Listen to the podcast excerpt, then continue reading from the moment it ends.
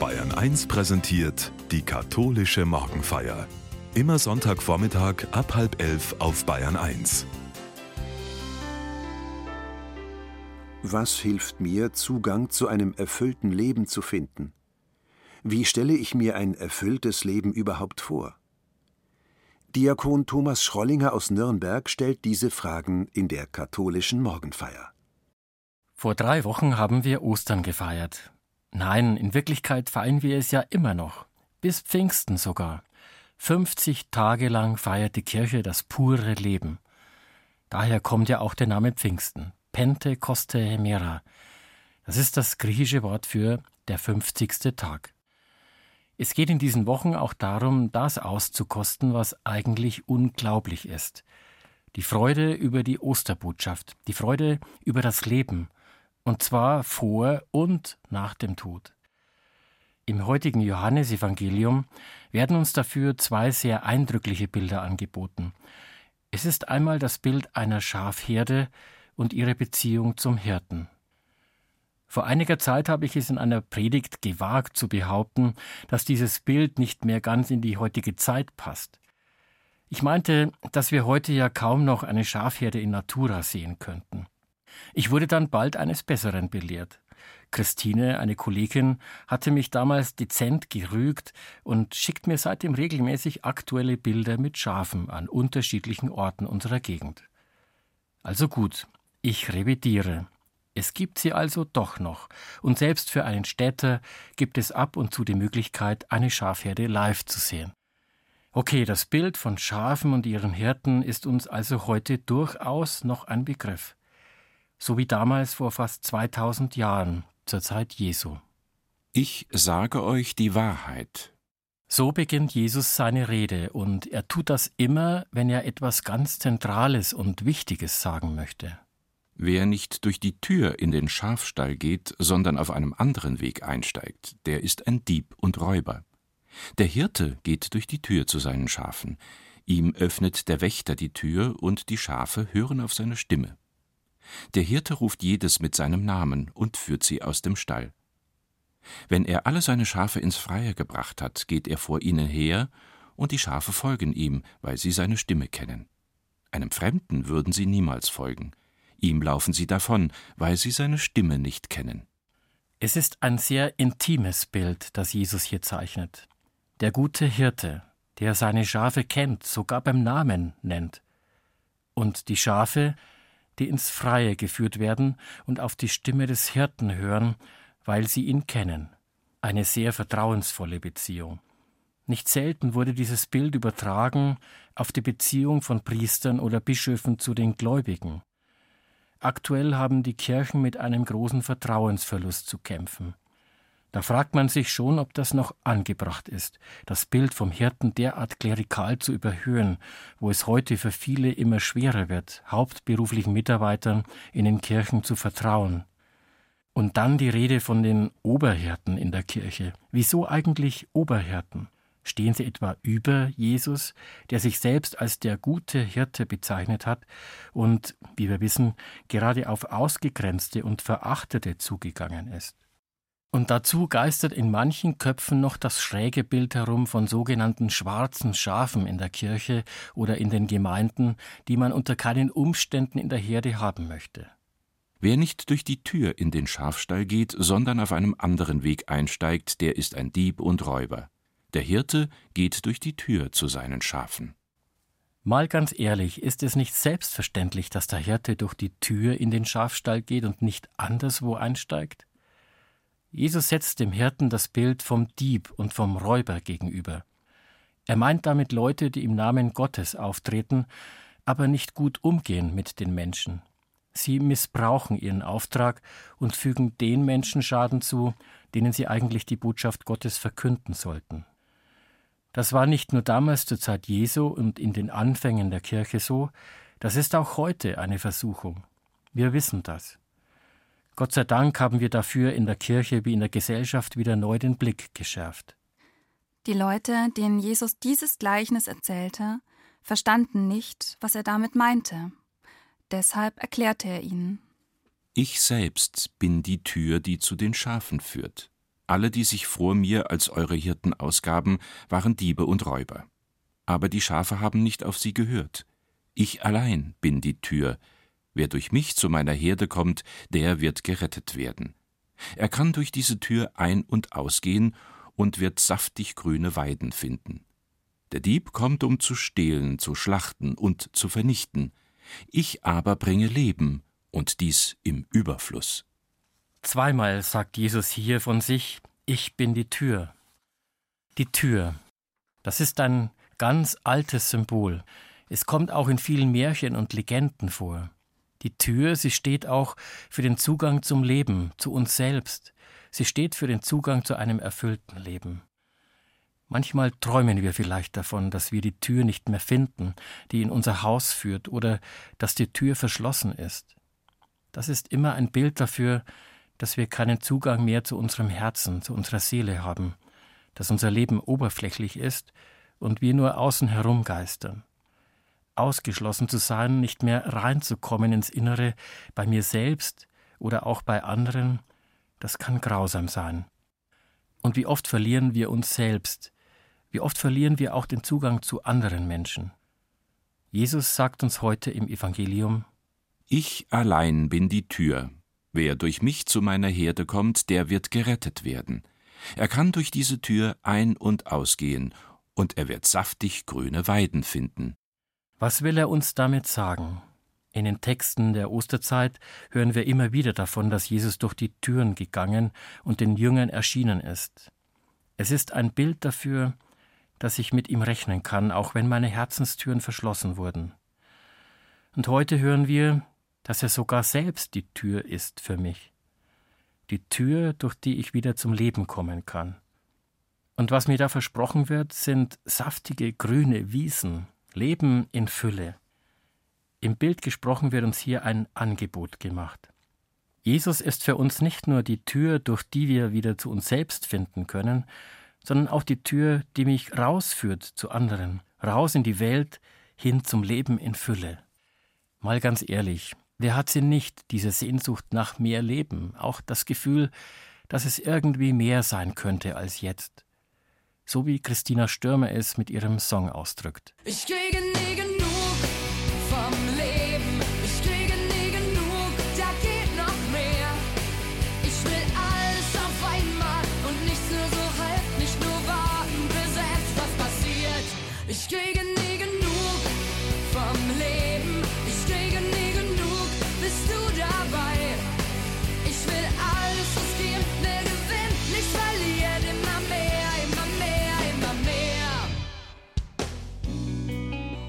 Ja, Leben, Leben in Fülle. Was wäre das wohl für mich? Wann spüre ich, dass ich lebe? Ich denke da an schöne, erfüllende Erlebnisse mit Freunden und lieben Menschen, an die Musik, die mich begeistert, an schöne Stunden in der Natur oder auf einer Reise oder auch beim Sport. Solche Erlebnisse machen uns lebendig und bringen uns zum Klingen. Ich kann dann die ganze Schönheit, aber auch die Spannung, vielleicht sogar die Zerrissenheit meines Lebens spüren. Sie bleibt eben die Ursehnsucht nach dem Paradies, nach dem echten Leben. Ich such mir mein Paradies, wo die Sonne ewig scheint. Wie schön so ein Tag sein kann, das Leben strahlt mich an. Manche sind viel schneller satt, mir nicht passieren. Ich denke nicht oft, vielleicht, ich tu es lieber gleich. Ich lass mich nicht umdrehen, will weiter zu weit gehen. Ich bleib einfach so wie ich bin. Ich kriege nie genug vom Leben.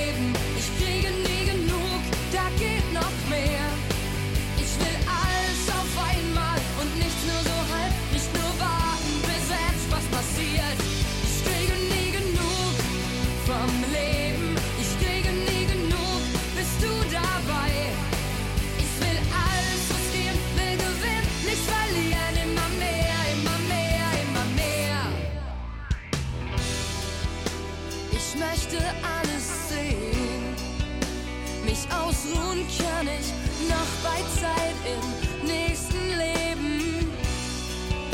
Kann mich oft nicht verstehen, doch das hält dann nur einen kleinen Moment an. Ich kriege nie genug vom Leben, ich kriege nie genug, da geht noch mehr. Ich will alles auf einmal und nichts nur so halb, nicht nur warten, bis etwas passiert. Ich kriege nie genug.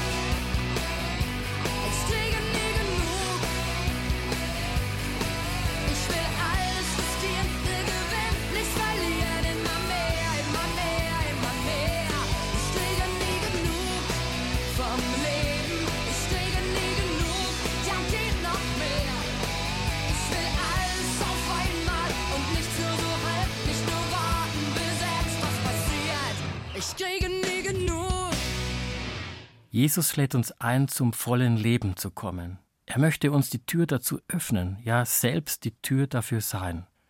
Aber durch eine Tür zu gehen, braucht auch eine große Portion Vertrauen.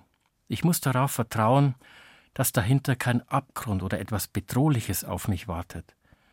Und das weiß ich erst, wenn ich die Tür aufmache und durchgehe. Es kann sein, dass sich Menschen schwer tun zu vertrauen, weil sie eben genau eine solche traumatische Erfahrung gemacht haben. Es hat sich eine Tür geöffnet und dahinter kam der Abgrund. Ob das jetzt die Eltern sind, die nicht da waren, oder ob das ein Mensch ist, der mein Vertrauen verletzt oder sogar missbraucht hat. Wir alle werden immer wieder diese Erfahrung machen müssen, dass unser Vertrauen verletzt wird. Und das kann ganz schön wehtun. Das Leben beginnt ja schon damit. Es ist quasi die erste Tür, durch die wir gehen. Wir verlassen den warmen Mutterleib, das behagliche Einssein mit der Mutter. Wir erleben eine Abtrennung, eine Entbindung und treten über die Schwelle hinein in diese kalte Welt, in der wir Dinge erfahren, die wir vorher nicht kannten. Aber wir wissen alle, dass das erst einmal so nicht schlecht ist für das Leben. Wir hatten keine andere Wahl. Wir mussten darauf vertrauen, dass es gut ist da draußen. Vertrauen ist die Grundlage, ohne die das Leben nicht möglich ist. Wir leben ja immer ins Ungewisse hinein. Eigentlich wird uns die Fähigkeit zum Vertrauen direkt in die Wiege gelegt. Das kann man sehen, wenn man in die Augen von kleinen neugeborenen Kindern schaut. Vertrauen entsteht nicht erst, sondern es ist schon immer da. Es gehört zu unserer Grundausstattung im Leben. Natürlich kann es dann verletzt werden, wenn andere nicht gut zu uns sind. Und wir alle machen die Erfahrung, dass sich das nicht vermeiden lässt. Wir wandern im Leben immer wieder durch Höhen und Tiefen, auch durch Krisen. Das ist das Leben. Die Vorstellung, dass im Leben alles perfekt läuft, dass immer alles stimmt und gut ist, oder die Vorstellung, dass es ohne Krise geht oder gehen muss, dass das der Normalfall, der Idealfall wäre, diese Vorstellung ist unrealistisch und völlig überhöht. So ist das Leben nicht. Natürlich können Verletzungen so schwer sein, dass sie uns krank machen, dass sie uns am Leben hindern. Und dann brauchen wir vielleicht Hilfe. Und jede Krise ist wie eine Tür zu einer neuen Entwicklungsstufe im Leben. Und wir gehen wahrlich durch viele solche Türen.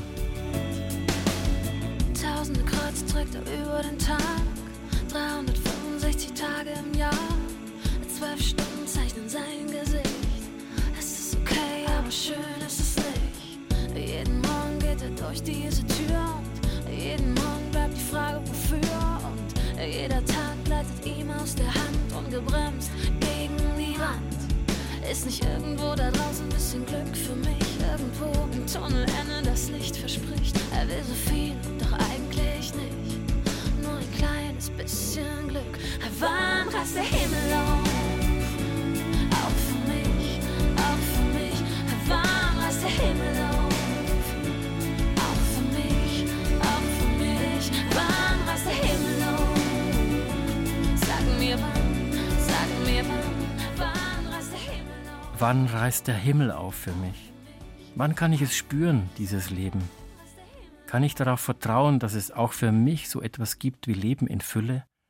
Wenn uns unsere Mutter als kleines Kind umsorgt hat und uns gegeben hat, was wir brauchten, oder uns auch einfach nur in den Arm nahm und uns das Gefühl gab, dass wir nicht allein sind. Und das kann ich möglicherweise auch jetzt in jeder Umarmung spüren.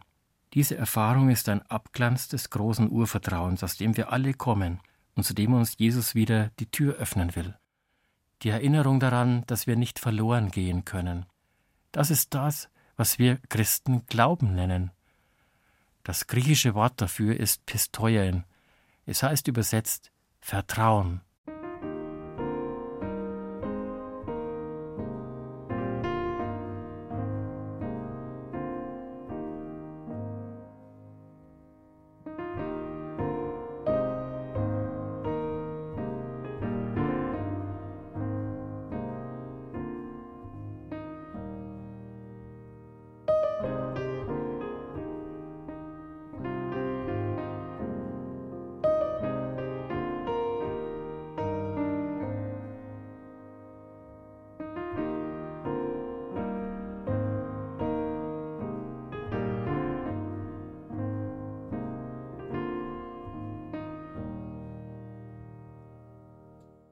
Die Spiritualität Jesu zielt nicht auf Angst, nicht in erster Linie auf Moral oder die Einhaltung von Regeln.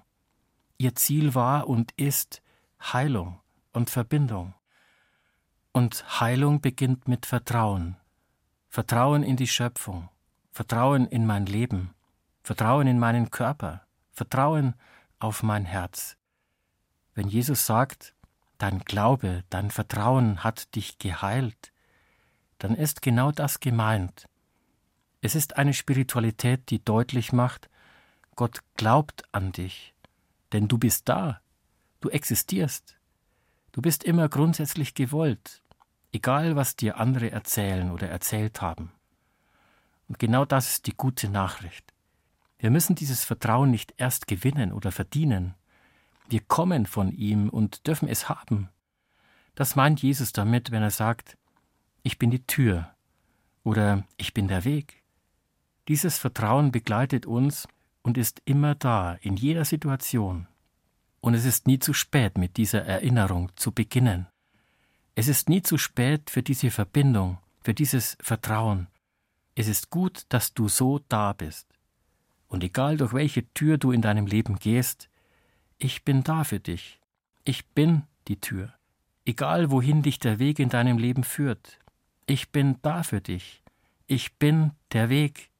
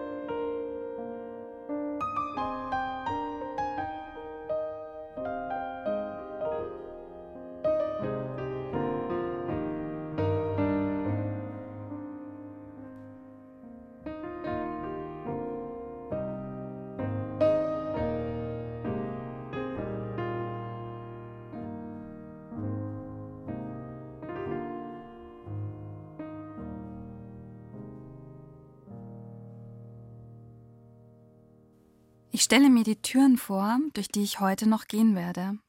In meiner Wohnung oder auch in ein Gebäude, vielleicht auch kunstvoll gestaltet. Türen, die ins Freie führen, ans Licht, an die frische Luft. Türen, die mich in Räume führen, in denen ich mich wohlfühle, geschmackvoll eingerichtet. Ich nehme diese Räume als Bild für die Zimmer meines Lebenshauses. Ich stelle mir vor, dass ich mit Jesus, dem Auferstandenen, durch alle Räume meines Hauses gehe und mir von ihm sagen lasse, hab Vertrauen. Alles Verschlossene tut sich auf und alles Abgestellte und Verdrängte kann wieder zum Leben kommen.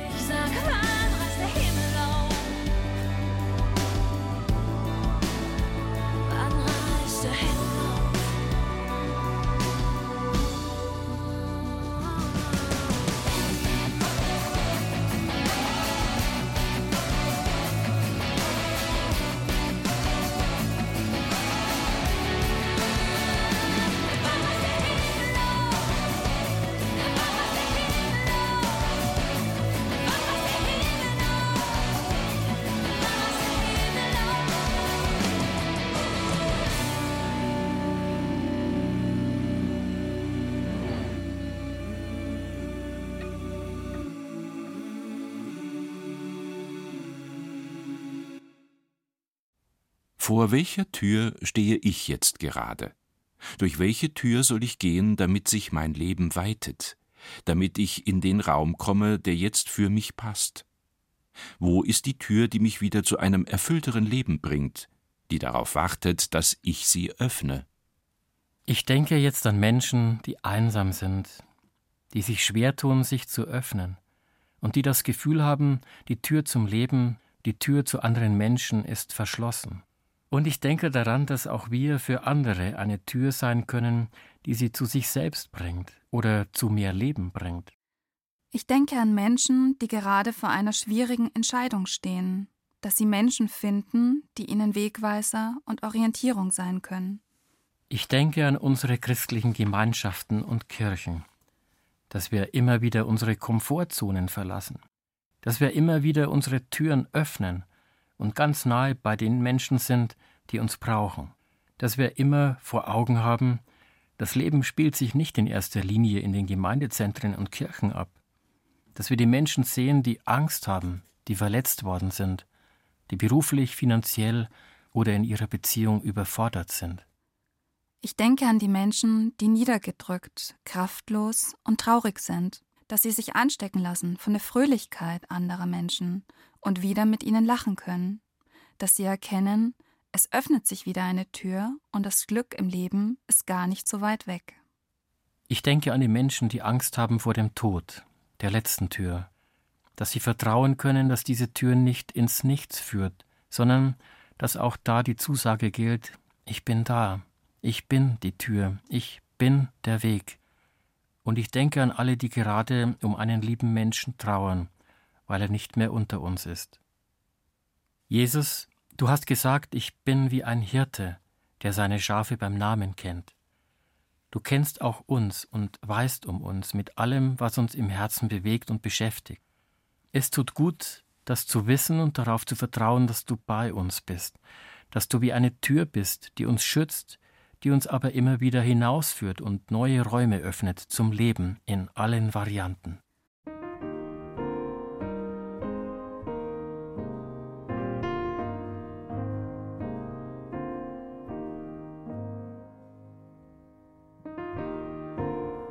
Der mütterlich-väterliche Gott sei dir nahe in allem, was dir begegnet in diesen Tagen, auf deinem Weg. Er umarme dich in Freude und Schmerz und lasse aus beidem Gutes wachsen. Ein offenes Herz schenke er dir für alle, die dich gerade brauchen. Er schenke dir Vertrauen und den Mut, Türen zu öffnen, aber auch zu schließen. Bei allem, was dir begegnet, schütze er dir Seele und Leib und lasse dein Leben gelingen.